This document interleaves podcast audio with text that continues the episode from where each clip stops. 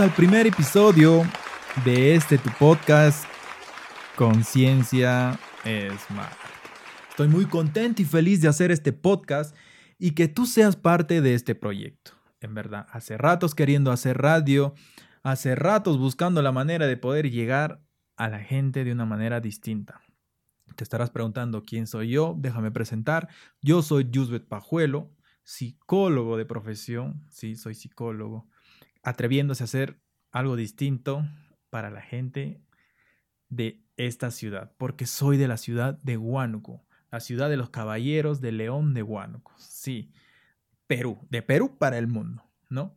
¿Por qué estoy haciendo este podcast? Como te decía, va a ser una manera distinta de poder llegar a la gente, porque la gente ya está cansada, creo yo, de lo mismo, de la radio convencional, de esa radio que a ciertas horas te pasa un programa y de pronto si no escuchaste esa hora, pues te perdiste el programa. Entonces, en este formato podcast tú de una otra manera vas a poder escucharlo, ya sea en la ducha, cuando estés bañando, cuando estés cocinando, cuando estés haciendo qué otros quehaceres y de pronto te pones un audífonos y empiezas a escuchar en cualquier momento. Pauseas cuando quieres y vuelves a retomar a escuchar. ¿Y qué vas a encontrar en este podcast? Pues justamente vamos a hablar de temas de transformación personal y emprendimiento. Estos van a ser los temas que vamos a tratar. Hace un tiempo atrás, hace una semana atrás prácticamente, hice una encuesta en mi página personal diciendo, oye, este, ¿qué opinan ustedes de la radio que pasa? ¿No? Que escuchan. Y la gente decía, pues que no, ya estamos cansados, todo es muerte, todo es suicidio y cosas catastróficas prácticamente. Uno que otro, algo divertido. Y una radio convencional, pues escucha siempre música, está escuchando música, ¿no? Entonces, en este podcast vas a encontrar temas de transformación personal y emprendimiento, que hacen un conjunto de cómo historias de estas personas aquí en la ciudad de Huánuco, porque en verdad prácticamente todo aquí en Perú se centra en Lima, porque Lima es la capital. Pero aquí en la ciudad de Huánuco también hay gente que ha ido evolucionando o transformando de una otra manera y gente emprendedora. Así es que en este podcast vamos a, voy a compartir porque voy a entrevistar a esas personas que nos cuenten su historia, cómo ha sido su proceso, cómo han llegado hasta donde están ahora y que hoy estas historias tienen que ser escuchadas y compartidas. Entonces, qué mejor que, que ellos nos compartan todo este proceso, ¿no? Como te decía, este podcast va a consistir, como te decía, en descubrir cómo esas personas, de manera sencilla, hicieron cosas extraordinarias. Voy a buscar a esos héroes que nos rodean disfrazados de gente común, sobre todo con su toque de humor, ¿no? ¿Para qué? Para vivir con alegría.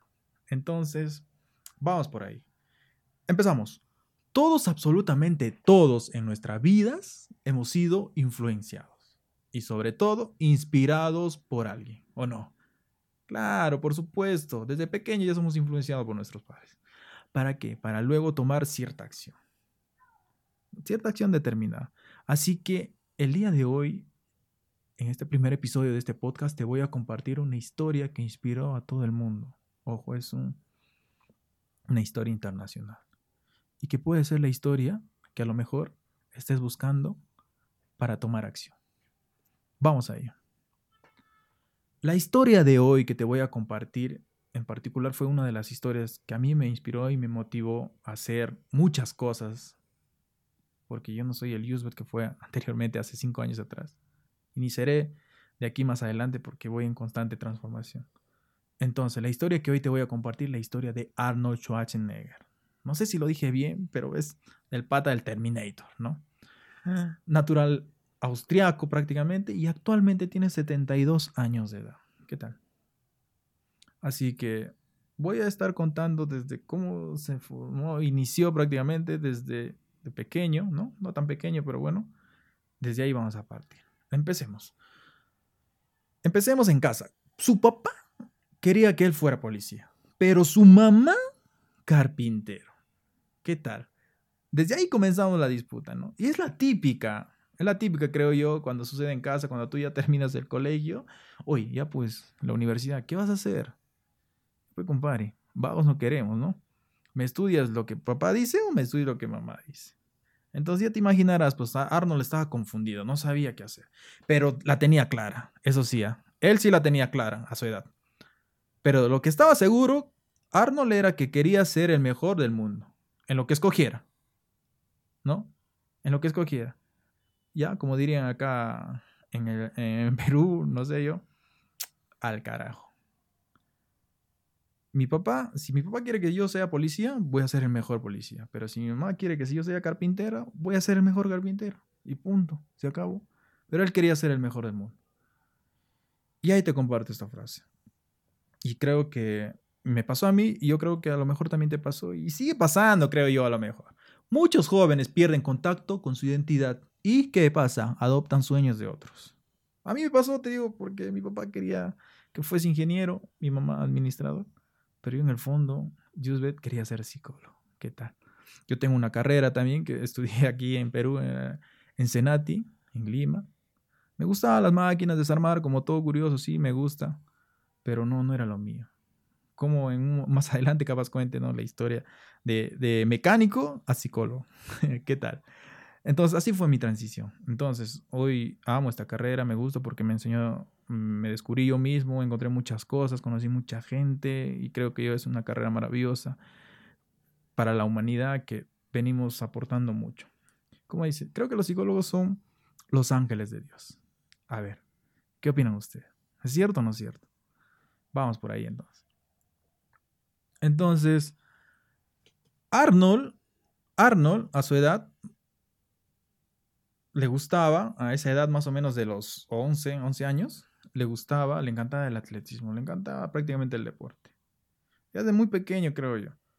El atletismo, pero nada, ¿no? Pero nada le interesaba al muchacho. Probó casi en todas las disciplinas, puedes creerlo. Mira, probó en el boxeo.